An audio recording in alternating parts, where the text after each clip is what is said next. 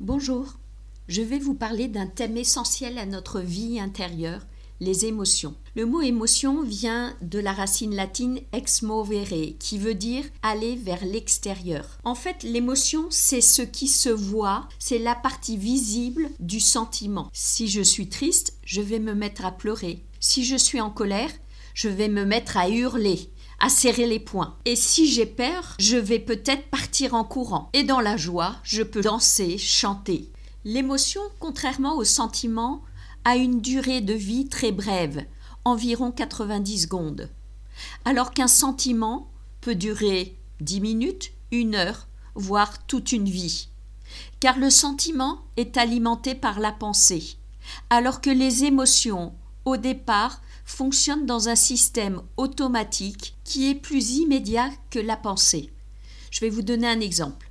Vous êtes au ski, vous descendez une piste avec un ami, et là, cet ami s'apprête à sauter une bosse, mais rate son coup, un ski reste planté dans la neige et il part tout seul, tête première, dans la poudreuse. Sur le moment, en le voyant, vous pouvez éclater de rire. Le plaisir de la glisse vous fait partir instantanément dans une émotion réflexe de joie. Mais une fois que votre cerveau a repris les rênes et que votre pensée réalise qu'il s'est peut-être fait mal, alors automatiquement cette pensée va faire naître une autre émotion qui est peut-être la peur ou l'inquiétude et vous allez vous précipiter en lui demandant s'il ne s'est pas fait mal. Comme vous le voyez dans cet exemple, une émotion peut naître à la fois d'une perception, être un réflexe instantané à une perception d'une situation, ou bien peut naître de nos pensées, mais dans ce cas-là, le circuit est un peu plus long. Ce qu'il faut savoir aussi, c'est que l'on peut vivre plusieurs émotions à la fois. Le dernier jour avant le confinement, j'étais dans une classe de CE2 et je travaillais sur les émotions. Comme exemple, pour leur faire vivre des émotions, je leur ai demandé comment ils avaient vécu l'annonce la veille au soir, le jeudi soir, du fait que les écoles seraient fermées à partir de lundi. Et j'avais posé quatre émoticônes sur le sol, de la joie,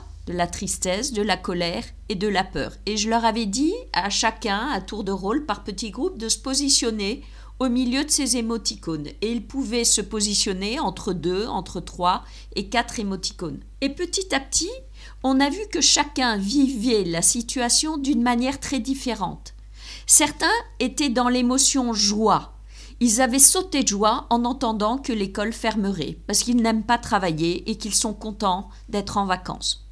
D'autres ont tout de suite dit Moi j'étais en colère, parce qu'en fait, le mardi suivant, il devait faire une sortie pique-nique en raquette dans le Jura. Et du coup, tout de suite, instantanément, le jeune s'est dit Ah, ça y est, on va pas aller faire des raquettes. Et ça a provoqué de la colère.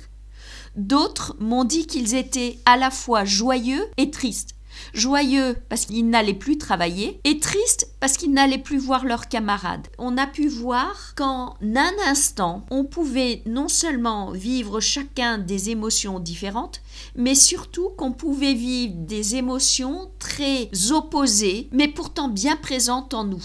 Et cela s'explique par le fait que nous ne sommes pas notre émotion. Notre émotion, même si on a l'impression qu'elle nous envahit, n'est pas un tout. Elle ne nous définit pas. Et on peut avoir une part de nous qui est triste et une part qui est gaie. Et c'est essentiel de comprendre ça pour reprendre les rênes de nos émotions, pour ne pas se laisser submerger et pour comprendre que finalement, il y a un pilote, c'est nous-mêmes. Vous avez sans doute vu le film Vice versa, dans lequel on voit des petits bonhommes qui représentent les émotions qui vont buzzer à tour de rôle quand la situation les stresse, les met en colère ou les rend tristes. Les émotions nous appartiennent à 100%. Personne ne vient buzzer chez nous pour déclencher une émotion. Vous allez me dire, mais si, quand quelqu'un me met en colère et qui m'insulte, il déclenche mon émotion, c'est bien de sa faute. D'extérieur, oui, on peut se dire que c'est parce qu'il m'a insulté que je me suis mis en colère. Mais imaginons que ce jour-là, vous venez d'apprendre une super nouvelle. Un de vos enfants va avoir son premier enfant. Il y a fort à parier que même si quelqu'un vous insulte, vous allez peut-être rester insensible à ces insultes parce que vous avez le cœur gonflé de joie par cette bonne nouvelle. Si par contre, ce jour-là, j'ai eu une mauvaise nouvelle,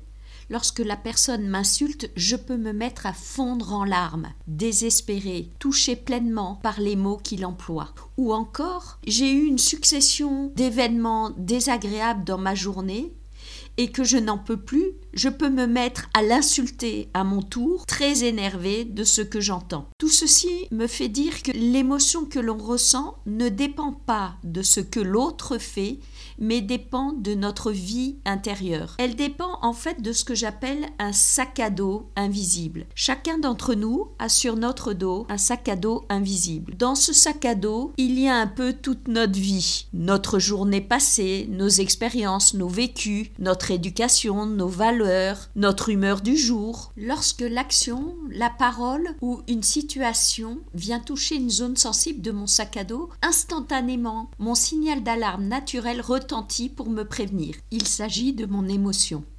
Si je l'accueille sans crainte, car je sais que même si c'est une émotion négative, elle est inoffensive. Si je l'accueille et que je l'écoute, je ne tomberai pas malade. Au contraire, je trouverai des solutions pour remédier à cette émotion négative et pour retrouver mon équilibre intérieur. Je vais illustrer ça par un exemple personnel. Depuis le début du confinement, j'en ai profité pour appeler mes amis. Au cours des coups de fil et petit à petit, je me suis aperçue que ces coups de fil, au lieu de me rendre joyeuse, me déprimaient de plus en plus. Alors je me suis arrêtée sur cette émotion et essayé de comprendre ce qui se passait.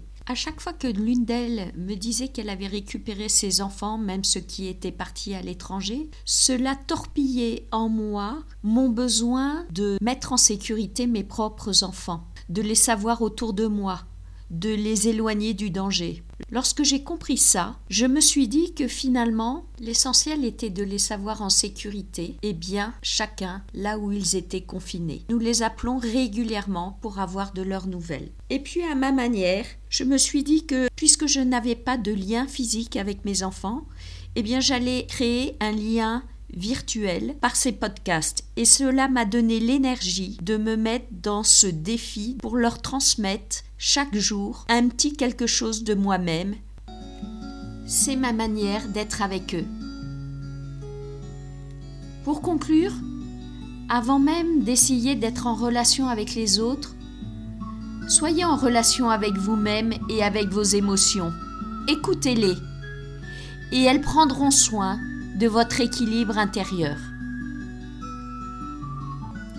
Je vous dis à demain pour faire un pas de plus avec nos émotions.